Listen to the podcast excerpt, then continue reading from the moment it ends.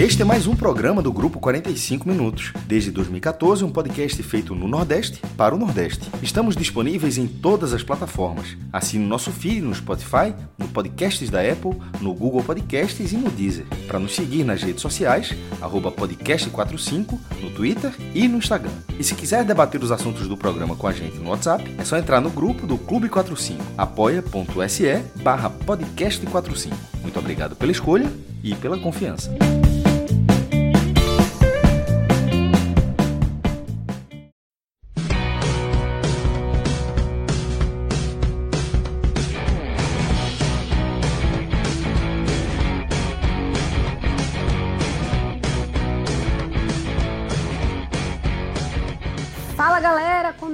Mais um telecast. Eu sou Juliana Lisboa, estou aqui com Cássio Cardoso e João Pedro Pereira nas análises e Marcelo Filho na edição. A gente vai falar tudo que aconteceu em campo nesse Fluminense 1, Bahia 0, jogo que aconteceu no Maracanã, no Rio de Janeiro, pela 15ª rodada da Série A. Uma partida bastante movimentada, com jogadas polêmicas, alguns pênaltis, se foi, se não foi, mas eu vou tirar logo o meu da reta, vou deixar isso para os meninos comentarem. E antes da gente entrar no jogo, eu quero convidar você que está escutando a gente para dar uma passadinha na n10esportes.com.br, uma loja online de artigos esportivos, parceira do 45 Minutos.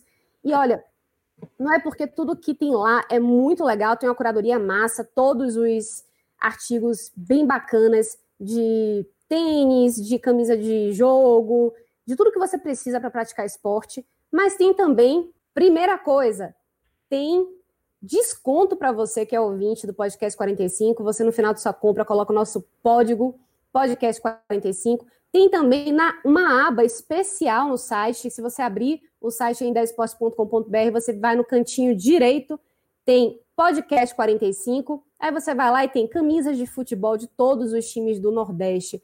E se você está achando que é pouca coisa, você ainda tem, primeiro, aliás, segundo, né, que eu já falei um monte de coisa, é, tem também uma chegada mais rápida do que em sites normais que você compra, porque além de ter tudo isso de bacana que eu já falei, a N10 Esportes tem também um centro de logística no Recife, então chega muito mais rápido onde você estiver aqui no Nordeste. E se você morar no Recife, então de repente chega até no mesmo dia, no dia seguinte, ó, só coisa boa. Então, dê uma avaliada n10esportes.com.br para você não esquecer. Tem desconto para você, tem camisa de seu time, chega mais rápido. E se você tiver qualquer problema, que a gente sabe que você não vai ter, mas se tiver qualquer coisinha, a gente entra direto em contato com o pessoal do N10 Esportes e aí intermedia, faz toda uma, uma estratégia aí para você ficar com as suas compras certinhas, sem bronca, sem problema, suave na nave. Muito bem. Agora eu vou chamar Cássio Cardoso para ele me passar o que, que ele achou dessa partida do Bahia. Um Bahia que foi com uma estratégia muito clara, né, Cássio? Que foi realmente para se defender, para se segurar. Um Fluminense que vem com, vinha com o segundo melhor ataque, né? Do, do Campeonato Brasileiro. E vinha em ascensão também, vinha num momento muito bom. E, para mim, que comecei a assistir no jogo, eu achei bom. O Bahia vai querer se defender e vai apostar em contra-ataques, né? Começou se defendendo bem, mas essa, essa segunda questão aí ficou meio pelo caminho, né? Porque as coisas não começaram a dar muito certo no ataque e alguns errinhos individuais começaram a minar essa estratégia do Mano Menezes. É isso aí mesmo, Cássio? Fala aí. Grande abraço, João. Um grande abraço para você, um abraço para o João, João Pedro. Um abraço. Eu gosto de fazer muito telecast com o João de Andrade, porque ele é um amuleto. Mas eu gosto demais de ouvir o João Pedro Pereira. Então, estou em casa. Não vou me apegar a resultado, não. Não vamos jogar essa responsabilidade, que para mim, o problema, o inferno são os outros, seu Fred Figueiredo. Um abraço também para o Marcelo. Exatamente. Tá e vou, vou lhe falar mais, viu, Cássio? É. Eu e você estamos aqui fazendo nossa parte, mas a gente sabe que para o Bahia conseguir deslanchar mesmo, é, tudo tem que dar muito certo, né? A, a, o pessoal do telecast, né? A nossa, a nossa escala tem que estar tá muito certinha, né? Os astros têm que estar tá também alinhados, né? Tudo muito específico é, para as coisas darem certo. É, não é só aqui. Aliás, é muito menos por causa da gente aqui que as coisas não estão funcionando como o Bahia imaginava, sem dúvida, Ju. Com certeza. E, e hoje é evidente que é um jogo absolutamente frustrante, né? Que o Bahia perdeu é, os sete, nos sete jogos de Mano Menezes, o Bahia perdeu cinco. O aproveitamento é muito ruim. Né? São 21 pontos disputados, o Bahia ganhou seis. Esse aproveitamento é medonho. E claro que isso chateia e traz a reboque toda essa preocupação, né? E, e aquela coisa, caramba, o Bahia não vai agir, o Bahia não vai arrancar, vai ser essa coisa picada, porque é, é, perdeu uma sequência de jogos. Aí ganha do Botafogo, aí perde o esporte. Aí ganha do Vasco, perde o Fluminense. Isso tá na cabeça do torcedor, o torcedor tá chateado, tá irritado. Mas hoje eu tenho, assim, uma inclinação maior a a ser fire, o Fred Figueiredo é diversas vezes, do que a ser ice. Muitas vezes também é, é, a galera aí do Twitter acredita que eu faça esse papel. Eu vou explicar por quê. O que acontece? Para mim, hoje era um jogo de absoluta dificuldade para o Bahia. os momentos, eles são muito importantes no campeonato brasileiro. É, não acontece muito isso, né? Lá na, no futebol europeu, principalmente, eu vejo uma, uma consolidação maior de, de regularidade de desempenho de times. No Brasil, os times oscilam muito. Eles entram em, em fases assim, em janelas de desempenho, tanto para cima quanto para baixo, que muitas vezes é, viram uma questão até de sorte e azar você pegar determinado time em determinado momento. Aconteceu isso com o Bahia hoje.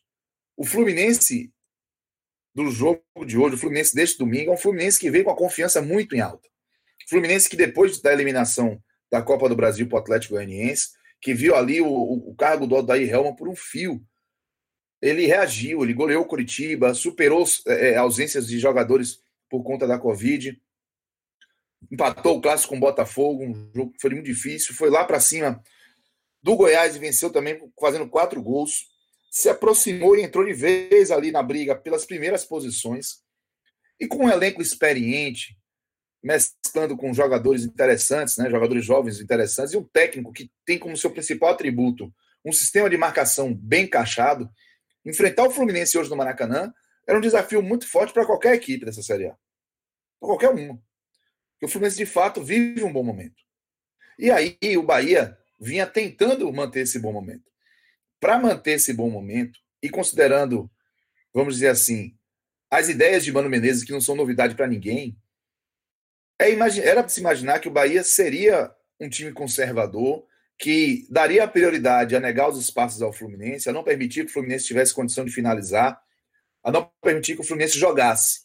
E, quando tivesse oportunidade, faria um jogo é, de agressividade em cima do tricolor carioca. Mas não era o caminho prioritário do Bahia. O Bahia veio para o jogo para um 0 a 0 para pontuar. O Fluminense, inclusive, entrou em campo com um dos melhores ataques do campeonato contra o Bahia. Então, é, é, era um momento de enxergar o contexto até além do modelo estabelecido de jogo do Bahia de Mano. Tinha também um contexto pedindo que isso fosse feito. Mano Menezes mandou exatamente o mesmo time que jogou contra o Vasco, mas o desenho era um pouco diferente para a fase ofensiva. Para a fase defensiva, ok, porque para mim a defesa se comportou bem contra o Vasco e hoje a despeito do pênalti, se comportou bem também. Foi um, um, time que dificultou muito as ações ofensivas do Fluminense, competiu mais pelo espaço, brigou mais é, é, é, pela bola, é, é, foi muito assim por choque, de uma forma que estava evitando antes. Aí se bateu direto com o jogador do Fluminense, teve empurrão para lá, empurrão para cá. Brigou. Brigou pelo jogo. E eu não posso fazer agora a cara de, oh meu Deus, que surpresa, porque eu sabia quando o Mano Menezes estava vindo para o Bahia, ele vinha para implementar o jogo que ele que o consagrou. E esse é o jogo que o consagrou. Um jogo muito intenso, físico, um jogo pragmático, chato para quem assiste. Então o Bahia conseguiu fazer isso, esse momento prioritário defensivo. Mas o momento prioritário defensivo, ele se sustenta também com saídas eficientes para o ataque, tanto para desafogar esse sistema defensivo, quanto para de repente abrir o placar e criar um contexto mais favorável. E para mim, num primeiro tempo, o Bahia até teve alguns momentos interessantes no seu, na fase ofensiva, mas no segundo tempo caiu vertiginosamente de produção nesse momento. É, se foi mediano, é, posso até usar a palavra medíocre no sentido literal, no primeiro tempo, a produção ofensiva, no segundo tempo ela foi lastimável. E isso acabou deixando o Bahia sem muito espaço de manobra, sem muita é, é, é opção, além de segurar o 0 a 0 Estava conseguindo isso. Né? O, o Hernando funcionando bem do lado direito, e olha que com o Pacheco ali enchendo o saco, o, o, o, o Pacheco ia para um lado, ia para o outro, com o, o lateral direito, o esquerdo, Tá me fugindo o nome dele aqui. Me ajude aqui, o menino que cruza, bate bem na bola. Foi do esporte já, do Botafogo. Danilo, Danilo Barcelos. Danilo, Danilo Barcelos. Que foi direto. Nenê jogou direto lá do campo. Obrigado, João. Jogou direto lá do campo lá. Então, assim, é... e o Bahia foi fazendo seu jogo, ocupou a área. O Douglas deu algumas saídas ali erradas, enfim, mas também foi muito ativo. Foi um Bahia que competiu pelo objetivo prioritário, mas que teve dificuldade de executar o momento da bola no pé. Quando veio o pênalti, e assim, é, o pênalti existiu. O torcedor do Bahia vai dizer que ai, quando é, fosse o contrário, não marcava. Se fosse para o Bahia, não marcava. só para te falar também, é, eu queria que você comentasse também, porque esse, na verdade, foi o, o, o segundo. segundo pênalti, o primeiro para né? mim existiu também. Para mim existiu também. Sabe Para mim não existiu, não, viu? Mas sabe por quê? Porque eu, eu cobro. Eu contra. Eu cobro isso. Eu, eu cobro esse, esse critério. Porque se a bola bate na mão do zagueiro, tá com a mão distante do corpo, e ela? Não, mas ele tinha acabado de subir para cabecear e a bola também dá, é uma cabeçada do jogador do Fluminense pra... em cima da mão dele. Para mim, eu não marcaria só para não Só para não voltar esse, esse tema, né? Então já vou deixar minha opinião aqui também. É, eu, eu uso o mesmo critério que Cássio, né, na minha avaliação pessoal. Eu acho que no futebol ideal, esse pênalti não tem nem que ter dúvida, tem que ser marcado.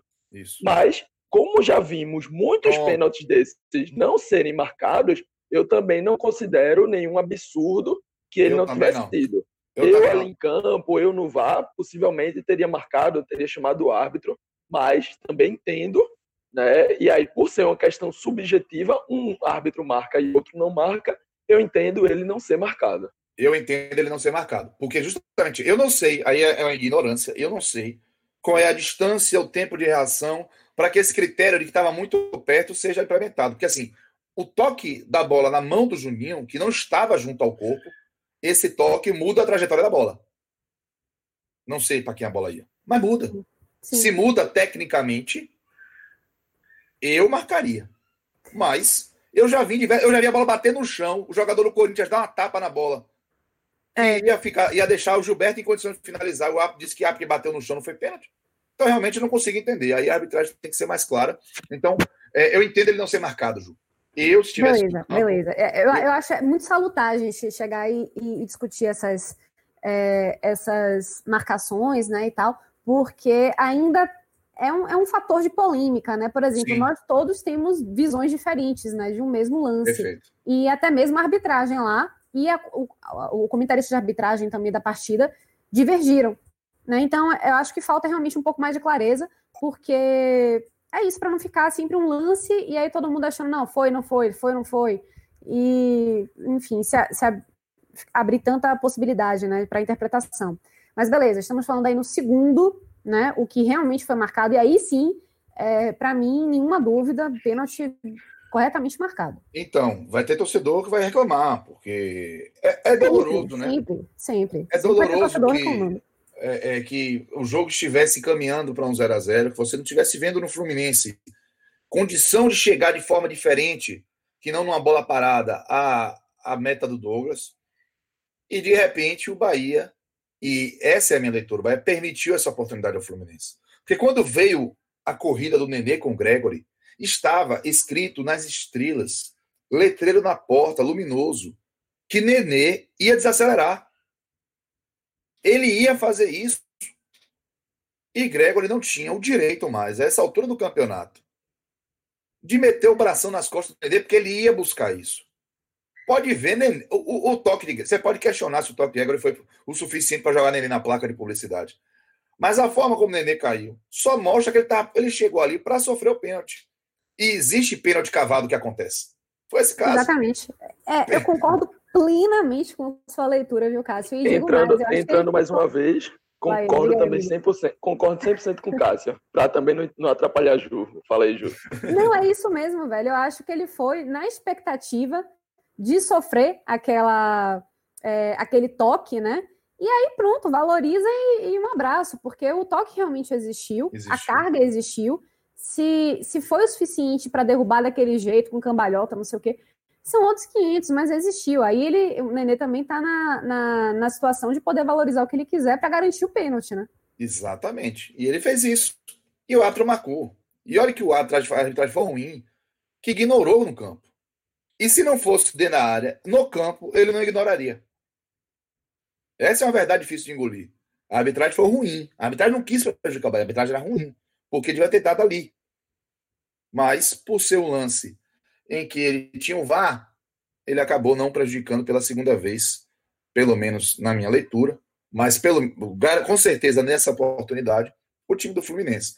E aí o Fluminense fez 1 a 0 baixou as linhas, é, esperou o Bahia, e nesse momento ficou evidente que, que a bola no pé do Bahia estava absolutamente problemática.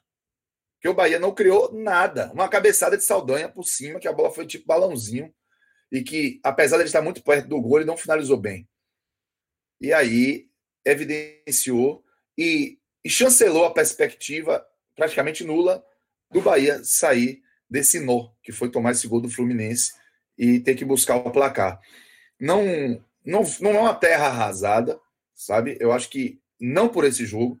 Esse jogo, ele, dentro do contexto do momento do Fluminense, ele é muito normal que tenha acontecido dessa forma, é muito normal que tenha se tendo essa conclusão dessa forma. Mas o problema do Bahia é a bagagem. O problema do Bahia é, é o retrovisor. Porque isso não ficou pelo caminho. Isso está vindo para o Bahia e arrastando o Bahia para baixo. O Bahia precisava pontuar, porque o Bahia deixou de fazer muito ponto contra a equipe que permitiria esses pontos. E hoje, contra um Fluminense que jogou o suficiente, com uma estratégia muito forte, para sufocar o Bahia e viu o Bahia resistir bem, mas era um jogo de, de, de muita intensidade. Esse 1x0 a favor do Fluminense, ou 1x0 a favor do Bahia, se tivesse uma, uma tarde um pouco mais inspirada na frente, talvez o Elber no lugar do Rossi, por exemplo, isso é, é, seria normal.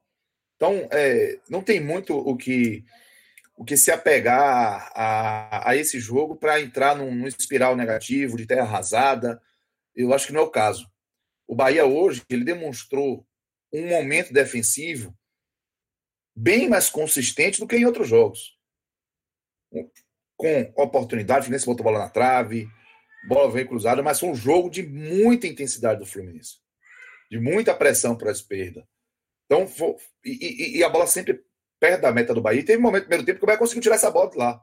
Então, teve. É, dá para olhar muito mais um copo meio cheio para esse jogo do que meio vazio, apesar do jogo não ter sido bom do Bahia. Porque a gente tem que reconhecer também mérito nos adversários, tem que reconhecer mérito no comportamento tático das equipes, tem que entender que o momento das equipes é, é, é melhor, é bom, e esse parâmetro eu uso de vez em quando para tirar o pé na emoção quando o Bahia sai de campo vencedor, como foi contra o Vasco, eu tenho que usar quando o Bahia sai perdedor também. O Bahia não perdeu para ele dessa vez. O Bahia é, exibiu muitas dificuldades, mas foi contra um adversário que provocou muitos problemas ao Bahia, criou dificuldades para o Bahia e dentro dos seus limites o Bahia foi incapaz de sair dessas dificuldades. Só para passar a bola para o João, é, um destaque aqui, Mano Menezes, né, com essa questão de transmissão esportiva pela TV sem torcida, o microfone captou tudo, né? E outra surpresa, né? Rapaz, o é, homem não calou a boca, né? Não, ele, mas ele é assim. Ele, ah, eu, é, Mano Menezes, eu, é, ele tem, eu vou usar isso com muita aspas para não, não soar tá, pejorativo lado negativo. Ele é meio aspas, Dick Vigarista. Quando a bola tá rolando, velho. Ele é assim, ele é chato. Eu já cheguei a dizer isso quando ele foi contratado. Mas pode ser uma estratégia dele também, né? Inclusive, eu acho que. Ele e é Felipão também é assim, são muitos assim. O Tite é um Dick Vigarista sonso. com, com, aspas, tá? Eu digo, o que é que eu chamo de Dick Vigarista? É aquele cara que ele matraca o jogo todo, a arbitragem, os jogadores adversários, os próprios jogadores. Ele fez ironia com os jogadores do Bahia. Ele virou para Gregory para dizer que não precisa acertar na Mega Sena daí. Dá o passe em vez de chutar. O que ele chama de acertar na Mega Sena? Um chute de longe. Ele virou para arbitragem, que é um absurdo, para dizer que ele não ia apitar mais jogo no Campeonato Brasileiro. Que isso? Sabe? Ficou mais exposto. E isso pode, inclusive, gerar problema para ele, viu? Eu não tenho certeza se ele está é, é, é, protegido de, de um pós-jogo aí avaliar o comportamento dele. Ele Mas isso amarelo, né, Cássio? Hum, e poderia ter sido expulso. É, e poderia ter sido expulso. Mas isso não é novidade. É esse é o ponto. Não é novidade. Mas é essa cara de, de oh, meu Deus, do Mano Menezes que fizeram na transmissão, me ajudem, né? Me ajudem. Porque todo mundo sabe que o Mano Menezes é assim desde que ele é técnico de futebol. Vai fazer ter mais de 20 anos. Hoje, sem os microfones, sem os gritos da torcida para abafar, e com o time perdendo com um gol de pênalti que ele discordou, aí o show ficou ainda mais, é, vamos dizer assim, evidente. Eu, eu lamento, eu, eu, lamento que a, a, postura seja essa, eu não, eu não concordo, mas eu entendo que o Bahia contratou ele para isso, porque a postura de Roger era o contrário, era absolutamente passiva, né? E se Mano tem isso negativo em relação ao comportamento com a arbitragem, pelo menos com os jogadores, ele consegue exigir mais. O jogador não fica distraído, o jogador não fica olhando para a lua. O jogador é cobrado o tempo todo. E o Bahia estava precisando muito desse tipo de perfil. O Bahia não precisa de um técnico que faça o clube passar vergonha é, é, com o que ele estava dizendo para a arbitragem. Mas fora isso, é, para os jogadores é importante é, essa cobrança mais constante. Então é isso, Ju. Acho que é um resultado ruim por si só por perder. É um resultado frustrante, porque o Bahia parecia que ia conduzir o jogo para pelo menos somar um ponto mas não dá para fazer terra arrasada por causa desse jogo. Eu enxerguei uma manutenção de uma consistência defensiva no Bahia que serve de, de esperança para que o Bahia consiga evoluir o, o seu jogo e a sua, a, sua sequência de resultados, né? que possa ter uma sequência mais constante e consiga sair desse espiral de resultados negativos, que eu vou lembrar aqui do jeito que eu comecei. São sete jogos de Mano Menezes, cinco derrotas. É muita coisa. É isso, Cardoso, e, e lhe digo mais, né? Nenhum empate, isso também chama atenção, né? Mano tá ou, ou muito a, ao céu ou muito à terra, né? É, ou ganha ou perde, né? Não tem ainda o meio termo, e isso chama também atenção, né? Na, na condução dele, né? Do, do time dele, nessa passagem pelo Bahia. Agora, JP, eu queria saber de você o seguinte: uma coisa que Cássio deixou um pouquinho no ar, e eu queria que você se aprofundasse mais é que o Bahia ele começou conseguindo controlar um pouquinho mais esse ímpeto é, ofensivo do Fluminense no primeiro tempo, e com as substituições isso foi se perdendo ao longo do segundo, não sei se tanto pelas mexidas de Mano Menezes, como pelo, pela pilha dos jogadores, que alguns me pareceram um pouquinho pilhados, né, de é, ir de qualquer jeito para a bola, ou parar a jogada a qualquer custo, ou, enfim, alguma displicência e não necessariamente desatenção. Eu queria saber o que, é que você achou e, taticamente, né, o que, é que você entendeu dessa postura de Mano Menezes. Fala, fala Cássio, Marcelão aí nos trabalhos, né, agora oficialmente, e, e deixa um salve também para todos os ouvintes. É, concordei com, com grandes partes da, da análise inicial aí, né, de Cássio, e como eu já tinha, a gente já tinha conversado ali no, no pré-gravação, né, de alguns pontos, é, algumas pequenas discordâncias também, que, que eu vou apresentar ao longo do, do comentário. Né, mas trazendo uma visão geral do jogo, acho que o um empate, trazer um ponto do Rio de Janeiro contra esse Fluminense, um Fluminense que, como Cássio bem falou, após a desclassificação na Copa do Brasil, vem numa alta, vem numa crescente aí dentro do Brasileirão, e aí junto com esse, contando já com esse jogo do Bahia, é um time que marcou é, 10 gols nos últimos quatro jogos. Então, antes do Bahia, era um time que vinha aí de basicamente nove gols em três jogos.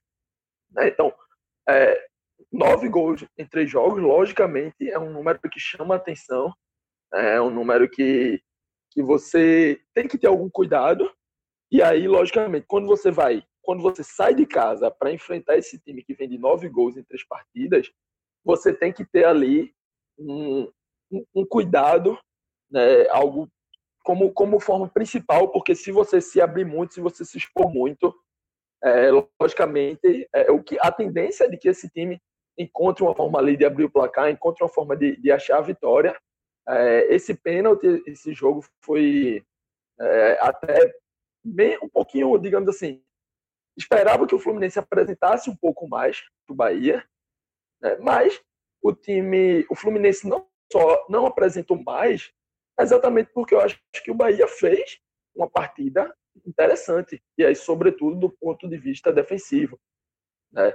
É, antes também da gravação, eu vinha compartilhando com o Marcelo, e aí eu vou deixar mais para frente, porque eu acho que, que tem alguns pontos no que Mano tem, tem tentado taticamente na equipe que não me agradam, e aí eu vou deixar talvez lá para a parte dos individuais, mas com relação a esse jogo, né, esse 90 minutos contra o Fluminense e a estratégia, eu acho que foi a estratégia correta da equipe. O que faltou foi exatamente o que Cássio também já mencionou lá na frente, faltou exatamente esse capricho. Foi um time que durante grande parte da partida, e aí eu não, não acho que dizer que só porque levou um gol foi uma partida ruim, vai soar meio oportunista, vai soar meio engenheiro de obra pronta. Não. Em todo momento da partida, né, e aí estava assistindo aqui em casa, com o pessoal aqui em casa, e eu sempre estava comentando que para mim estava uma partida bem igual, né, bem parecida ali, equilibrada mesmo, mas que sempre quando me perguntava, e eu gosto de fazer isso ao longo da partida, eu sempre vou assistindo as partidas e tentando me perguntar assim, ó, quem é que está mais perto de, de, fazer um gol, de abrir o placar, ou de empatar, ou, ou, ou de, de, fazer mais um no jogo, dependendo de quando o placar esteja. E mesmo com esse equilíbrio, sempre que eu me perguntava isso, a resposta era: eu acho que o Fluminense está perto de fazer o gol. Eu acho que o Fluminense está mais perto de abrir esse placar do que o Bahia. Por mais que ambas as equipes não tenham tido chances claras, não tenham tido aquelas chances que tem um contra um com o goleiro, não tenha tido aquela chance que o torcedor já vai na expectativa, né? Mas em todo momento, por mais que tenha tido esse equilíbrio, eu via o Fluminense um pouco melhor. E aí, quando falta esse capricho e quando você vai dando um pouco de margem ao adversário, e qual foi essa margem que o Bahia passou a dar ao adversário? Era exatamente essa falta de, de acerto na frente.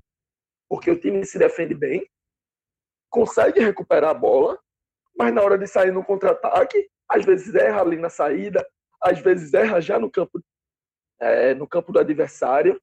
Né? E isso vai minando a confiança da equipe. Porque é uma equipe que está ali focada em defender, em defender, em defender, julgando que vai vir uma chance, e essa chance vai aparecendo aos poucos e você não consegue aproveitar. E aí, logicamente, né, a gente não está falando aqui de robô. A gente está falando aqui de ser humano que, que erra, que é dependente de um, de um contexto né, para a sua, a sua atuação crescer um pouco ou até cair um pouco. E numa, numa atuação que vai caindo, né, que vai tendo erros, a tendência é que o, o, geral venha a cair. E aí acho que foi isso, né, no segundo tempo, também com as alterações, que fez exatamente esse Bahia cair um pouco de rendimento. Se no primeiro tempo conseguia ligar alguns contra-ataques, mas falhava mas quando ia para o campo de ataque, no segundo tempo passou a errar ainda mais no começo das jogadas. Passou a ter um pouco mais de dificuldade, né? logo na, na saída, ali, logo no primeiro passe, na, nessa transição ofensiva que a gente chama, né? que é logo quando o time recupera a bola, passou a ser um jogo mais é, picotado, digamos assim, um jogo mais de, de bate e rebate, um jogo mais de transição, de troca de posse, do que propriamente de organização, como os dois times tentaram no primeiro tempo. Né? Outra coisa que eu vou sempre nas partidas é a cada bloco de 15 minutos e acompanhando as estatísticas, né? Em posse de bola, finalizações. Você e eu vou salvando para no final tentar fazer é, a linha. É, é um cara inacreditável. Mas diga, o que, que você, pra, o que, que você pra... achou dessa movimentação? Teve tanta alteração assim durante a partida? É, esse é exatamente o ponto, Ju. A alteração ficou sempre entre 55, logicamente 55 para um e 45 para o outro, e porque eu não cravo para quem foi porque o jogo variou muito e os dois times tiveram esse momento de protagonismo. É, o Bahia, o Fluminense termina com 52% da posse de bola e o Bahia termina o segundo tempo com 52%. Então, no geral do jogo, foi quase ali um 50-50.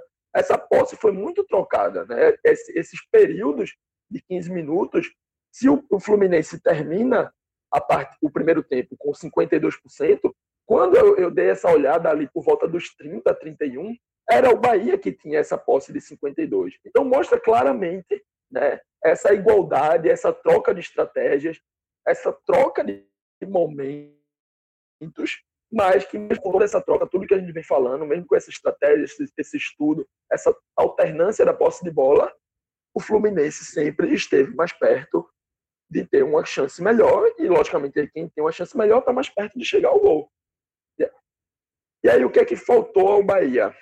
É, mais, uma, mais uma partida em que, lógico, a bola não chegou tanto com qualidade, né, como a gente espera, um matador como Gilberto, por mais que esteja numa fase, numa, numa quedinha aí, né, é, vem de gols, fez gol contra o Vasco, fez gol contra o Botafogo, então vem retomando a sua fase artilheira com esses dois gols no Brasileiro. É um cara que a gente sabe que pode estar em baixa, mas que quando chegar uma hora ele vai aproveitar. E aí essa bola simplesmente não chegou. E as alterações né, de, de Mano Menezes no segundo tempo minaram isso.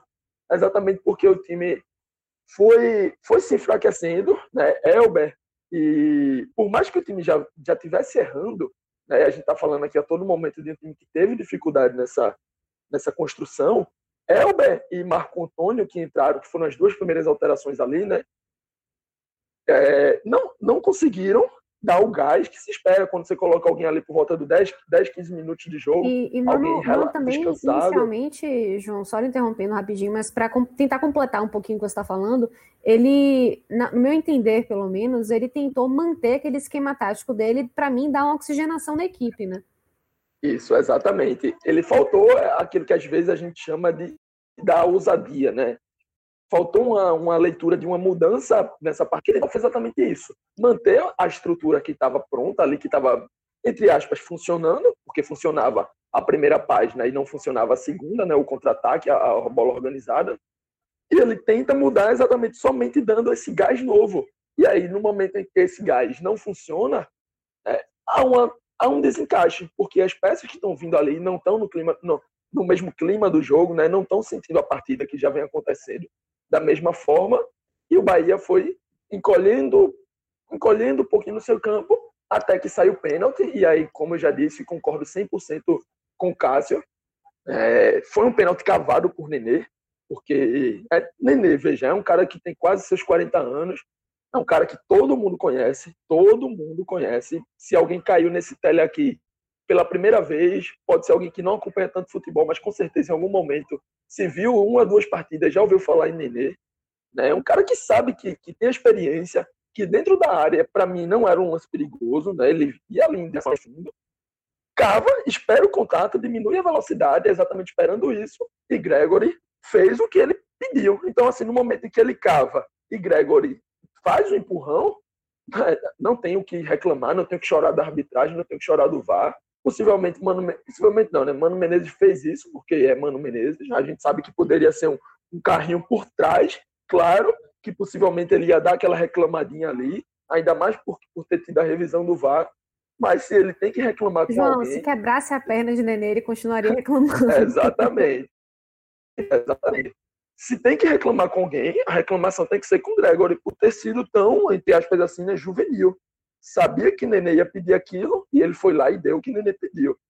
Então, assim, a partir desse momento em que o Bahia, que o, que o Fluminense abre o placar, que o Fluminense faz o gol, se a gente fala de um time que já tem dificuldades, dificilmente esse time ia conseguir ter o sangue frio necessário para se remontar. Né? Não tinha tanto tempo mais, não tinha tantas substituições mais.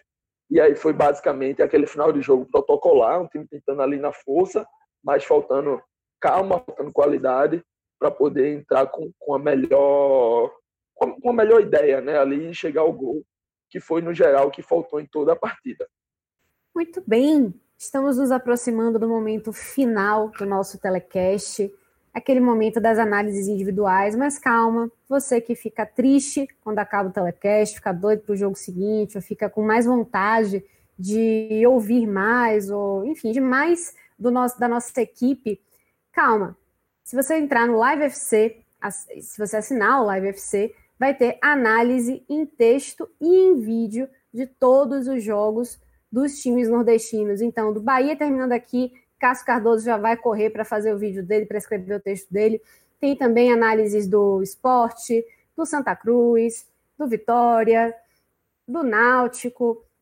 Ceará, Fortaleza, enfim, todos os times do Nordeste têm um espaço especial no Live FC com a equipe que você já conhece daqui do 45 minutos, que é, a, e a gente aproveita para usar também outros artifícios, né? Você está sempre ouvindo a gente falar, a gente, no, nessas análises do Live FC, a gente grava os vídeos e também escreve. Então, é, é uma forma de você também acompanhar uma outra faceta desse pessoal que você escuta sempre nos jogos do seu time. Então, vai lá, é, assina o Live FC, conheça essa outra faceta do, do pessoal que você já acompanha aqui no podcast 45 Minutos e dê uma forcinha para o Live FC parceiro do podcast. Muito bem, Cássio Cardoso, vamos ver o, o, o top 3 do bem e do mal do Bahia. É, se der para você já colocar no bolo todo, porque eu acho que já dá uma ideia assim do que, que funcionou e o que não funcionou, né? Então, é, acho que a própria análise né, do jogo assim, ela vai servir para direcionar essas escolhas. O, o, os melhores, rapaz, eu estava pronto, confortável para dar o melhor a Gregory. Mas eu fiquei. Olha, você não era o único, não, viu? É, eu fiquei. Inclusive, ouvindo, é, assistindo o jogo, assistindo o jogo, até a Ana Thaís Matos, que era uma das comentaristas, ela, tava, ela disse isso, né? Que ela estava com o voto dela pronto para dar em, em, Gregory. Mas aí, continue. Gregory cometeu um pênalti que foi transformador, porque eu vou dizer, viu? Como são as coisas. O 0 a 0 continuando, talvez até a dificuldade para atacar tivesse é, sendo, é, vamos dizer assim, o peso dele, dessa dificuldade, tivesse sendo diminuído. Justamente porque o Bahia traria um ponto com o time de melhor ataque do campeonato, um dos melhores, que vive um bom momento. Gregory, Gregory complicou todo mundo, inclusive o ataque, né? Porque é, o ataque improdutivo gritou ainda mais, porque o Bahia precisou sair e mostrou a sua incapacidade, e a defesa que estava se comportando bem acabou vazada mais uma vez, né? E um pênalti que dava para se evitar, como a gente comentou aqui. Eu não vou tirar Gregory dos três primeiros, não. Seria injusto. Mas ele vai perder a, a, a condição de, de melhor. Aí, eu vou acabar escolhendo o. Eu vou ficar com o Lucas Fonseca.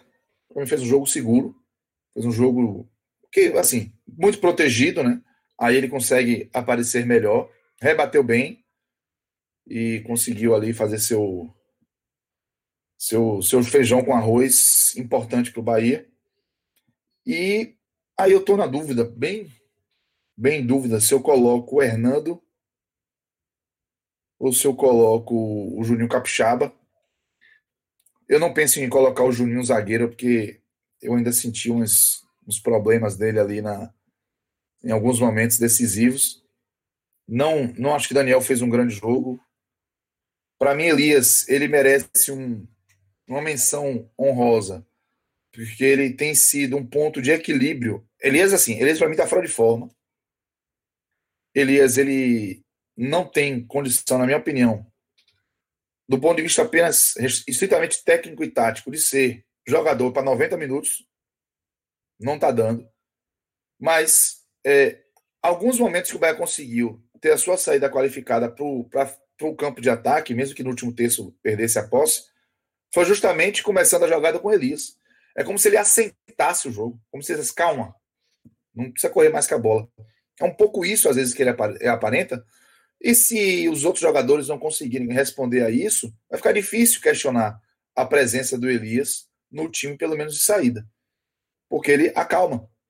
Ele faz o simples, onde muitas vezes os atletas baianos estão conseguindo fazer, enxergar o simples para fazer. Então, nessa dividida aí, eu não vou colocar ele entre os três primeiros, mas eu fiquei. Eu já aviso que ele também não vai para os piores por conta disso, porque é, é, é um eu spoiler. sinto. É um spoiler, eu sinto que ele não tem a intensidade necessária para jogar no Bahia, o que o Bahia precisa. Mas, por outro lado, eu sinto o Bahia tão afobado, tão, com tanta dificuldade de, às vezes, fazer o básico, que quando ela cai no pé de Elias, ele faz o básico acontecer. Ele ensina como é que fazer. Calma. Então, é, esse ponto é, é, é, importante destacar. A velha experiência, né? Que às vezes ajuda muito mais pela questão de, de, liderança. Né? Não era para o Bahia estar tá precisando disso. Essa é uma verdade. Mas está. E Elias está se sustentando nesse aspecto. Então eu vou ficar com. Eu vou ficar com Lucas Fonseca e Hernando. Hernando ele foi escalado mais uma vez como lateral direito. Para mim, foi muito bem mais uma vez. O jogo foi muito pesado para cima dele, muito pesado. E, na minha opinião, ele não, ele não comprometeu. Na fase ofensiva, ele não foi brilhante, como na partida contra o Vasco, mas desde aquele momento que eu lembro que a prioridade do Hernando é melhorar o sistema defensivo do Bahia. E o sistema defensivo do Bahia, hoje, foi mais uma vez um sistema defensivo consistente. O sistema defensivo que, nesse nível de atuação, não seria a segunda pior defesa do campeonato em gols sofridos. Então, eu vou ficar na ordem. É, é, o primeiro vai ser o Lucas Fonseca, Gregory e Hernando. Os piores, vamos lá. Piores eu tenho um lote, viu, velho? Porque os três da frente, eu vou, eu vou tirar Cleison. Eu te, eu te ajudo a lapidar é, esse lote. Eu tirei, eu vou tirar Cleison dos piores, que. É, é, vai lá, ele fez um, um mise-en-scenezinho ali, mas ele não me enganou, não. Assim, não, não fez suficiente para me dar a garantia que ele tem que continuar titular.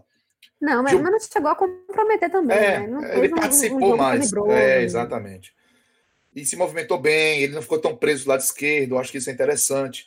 Gilberto, para mim, está numa situação muito ruim. Muito ruim. Assim, ele, ele tem é, problema para mim de força. É um, um, ponto básico de partida, é força. É, é chegar primeiro, é proteger a bola, é pular mais alto, é arrancar. Ah, eu, ele me lembrou, teve um passe que foi ruim, acho que do Capixaba. Foi ruim para ele. Mas a arrancada dele lembrou as minhas, jogando bola. Aquele momento que. Sabe quando você está sonhando? Que Como você... assim? Você é um grande jogador. Então, grande mesmo, né? Com 1,92 e 116 quilos. Então, observe que é, ele demora a, a, ao arranque, é tipo 1.0 na ladeira, sabe? E ele tinha isso como característica. Ele tinha essa qualidade de arranque como característica. Então, ele é, perdeu isso também e tecnicamente não está bem. Então, eu vou colocar Gilberto como um dos piores. Cássio, eu, eu, queria só comentar com você também que eu tô com a sensação de que ele tá um pouco mais pesado também, e eu não sei se é um, um problema físico, você vê que ele saiu mancando, é, ele tá me preocupando um pouco vindo, porque ele tá, às vezes, a impressão que eu tenho é se preservando muito durante a partida. Sim, está mesmo, e isso tem sido um problema para o Bahia. É, Rossi não foi bem, e assim, eu estava pronto para botar Daniel e Rossi e Cleison numa briga junto com o Gilberto para quem seriam os piores. O problema é que quando o time trocou as peças, a galera que veio do banco foi assustadoramente mal. Saldanha foi muito mal, Marco Antônio foi muito mal, pesado também. Nino entrou e me lembrou por que, que Hernando tem que ser titular desse time. Então, é, é, aí é um pode estocar, sabe? É, Fecim, ele não tocou na bola, pô. Fé sim, a bola do campo de ataque não tocou na bola. Eu cheguei a, teve uma hora que eu cheguei a consultar se ele tinha entrado no jogo mesmo. Então, é, eu vou escolher primeiro o Gilberto, depois eu vou escolher o Saldanha, depois eu vou escolher o Fecim. Mas, é, para a gente ficar em três e não deixar de escolher três. Mas eu botaria muito mais gente nesse bolo aí. Marco Antônio, Daniel. Inclusive, Marco Antônio que levou cartão, viu? É, então teve um momento no segundo tempo. Primeiro, que ele também parece acima do peso, aparentemente. Segundo, as decisões dele e as decisões do Saldanha são lamentáveis, assim, é, é, com a bola. É, é, aquele, aquele momento de botar a cereja no bolo, de fazer o, o grande final é terrível. E aí, ainda teve um lance no segundo tempo, finalzinho, o Abdo deu sete minutos de acréscimo. Tem isso, né? O Abdo dá sete minutos, e o jogo ele fica parado cinco. Isso é de lei. E Marco Antônio pegou uma bola que estava de contra-ataque, o Fluminense não foi. Ele tinha, por mais que estivesse na, no fim do jogo, ele tinha que dar essa bola para começar com o zagueiro, que estava do lado dele. Ele forçou para Nino Paraíba. E é evidente que tem tudo para dar errado, e deu. E foi aí, inclusive, que o Fluminense recuperou a posse para não mais tomar sufoco do Bahia no jogo. Então, ele foi muito mal. É, é um, dá para encher um, uma Kombi aí de gente que foi mal do Bahia hoje. E eu vou escolher também, pela postura inadequada, uma postura vergonhosa, Mano Menezes.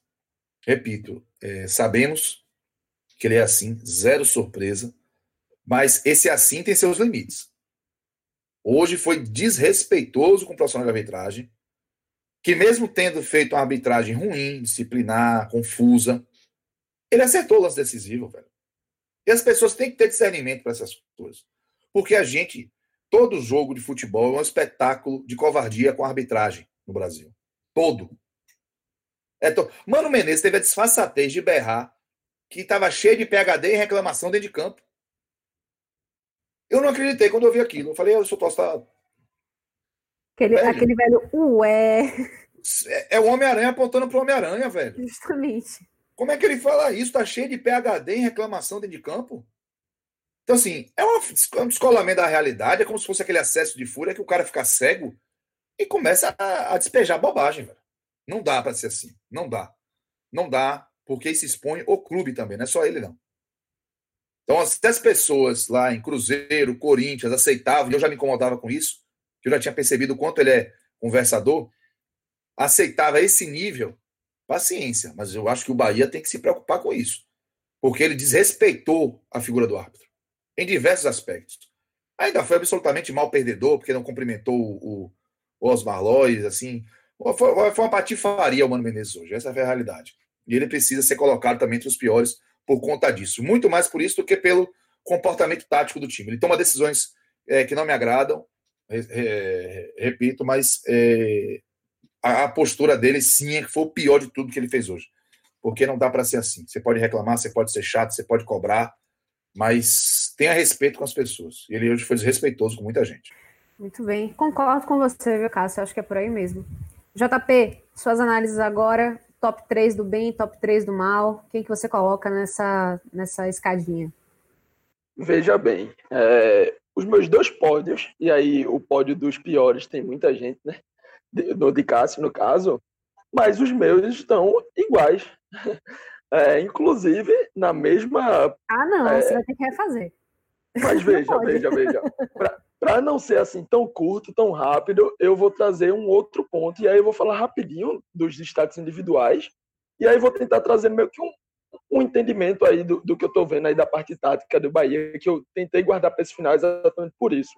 É, logicamente, os piores foram ali os caras mais ofensivos, né, os caras mais de frente, porque não conseguiram criar nada, não conseguiram formar nada, não conseguiram chegar a uma conclusão boa do Bahia. E os que entraram também é, não chegaram. Veja, a gente já está falando dos titulares mal, e os que vieram do banco não mudaram absolutamente nada. Se mudaram, foi para pior. Então, assim, é difícil que não seja, que não fique entre eles. E aí eu vou, como o Cássio disse, é, Gilberto, ali em primeiro. Acho que a bola não chegou redonda, né, como a gente espera, mas é como ele falou parece estar um pouquinho descolado ali do jogo em alguns momentos. Né? Tem, tem esse ponto aí, além da parte do próprio futebol em si, que está um pouquinho em falta, tem essa parte de, de questão de, de, postura, digamos assim. Né? Eu coloco Gilberto em primeiro. Acho que Rossi, para mim, é, é, o segundo. Mas é como, como o Cássio Bin já falou, tem muita gente ali. E, se, e quem coloca Fecim, quem coloca Marco Antônio, quem coloca Saldanha, é, quem coloca Danielzinho, para mim está tudo muito bem entregue. E aí fica esse bolo aí para o ouvinte escolher o melhor para ele, quem fique segundo, quem fique terceiro. Mas o que vale, o ponto principal é que todo mundo foi mal. Nos melhores, é, logicamente, se a gente falou de uma consistência defensiva, de uma evolução, de um time que vinha mal defensivamente e está equalizando ali aos poucos, né? Logicamente, contra o esporte, tomou dois gols, mas foram dois gols de bola parada. Né? Não é só questão defensiva, em si, a gente sabe que bola parada, até os atacantes estão ali dentro da área, né? Enfim, hoje também veio de um pênalti, lógico, tem a jogada que o pênalti nasce, mas querendo ou não, o gol em si veio de, também de outra bola parada, né? E a defesa, no que coube a ela, nos 90, nos 90 minutos, fez a sua parte, né? E aí eu vou entrar para o porém da parte tática, porque esse porém é exatamente sobre essa evolução defensiva, né? Eu acho realmente que tem, tem tido uma evolução, porque também era difícil piorar num momento em que o time já estava errando muito, já estava falhando muito. Mas é, Mano Menezes ele traz nessa parte tática defensiva uma forma de marcar que é uma quebra com relação a tudo que o Bahia vinha, digamos assim, plantando.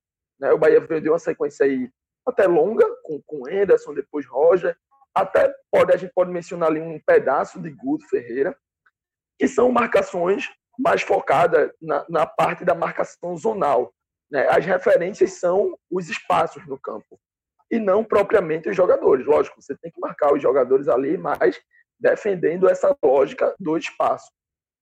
Mano Menezes ele traz ao Bahia uma lógica de uma marcação é, individual que a gente chama individual. Ela mistura bem, né? Mas com foco principalmente dois jogadores quando esses jogadores entram no espaço. E aí é o que a gente chama ali dos encaixes. Né? Trazendo, não sei se é tão tatiquez aqui, mas acho que a galera entende bem.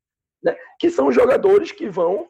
Gregory está na sua zona, quando, digamos, o meia Nenê entra naquele espaço, Gregory passa a acompanhá-lo para onde ele for. O atacante entra no espaço do zagueiro, quando o atacante sai, o zagueiro passa a acompanhá-lo para onde ele for. Né? E aí, essa é a diferença do que Mano Menezes tem trazido. Por mais que tenha acontecido esse melhor, essa evolução, esse sistema é um sistema que não privilegia, né, não potencializa, digamos assim, os zagueiros da equipe. E aí eu falo principalmente no Juninho e no Lucas, que estão sendo os titulares nesse momento. Né? Tem Hernando, mas está ali na lateral. E essa dupla de zagueiro é uma dupla de zagueiros um pouco mais pesada, um pouco mais lenta, que vai sofrer né, quando tiver que acompanhar esses atacantes. E aí é algo que eu estava falando muito do esporte, né? vou trazer esse exemplo aqui com Maidana. Quem era Maidana no começo do campeonato e quem, era, e quem é Maidana agora? Maidana, no começo do campeonato, era é um, era um zagueiro que a torcida do esporte estava dizendo para devolvê-lo ao Atlético Mineiro. E Maidana, nesse mês aí que passou de setembro, teve voto para estar entre os melhores do mês.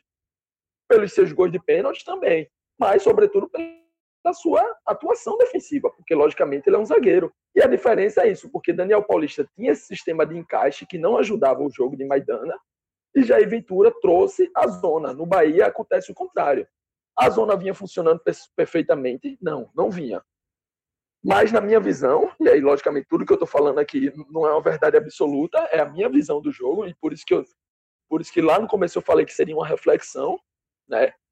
É, esse sistema não ajuda porque ele vai gerar espaços, né? os zagueiros vão passar a acompanhar mais os atacantes, vai gerar espaço nas costas, e no momento em que o Bahia passar a ser atacado, no momento que os times, os adversários começarem a enxergar isso e começarem a ser efetivos nesse ataque às costas, nesse ataque ao espaço gerado.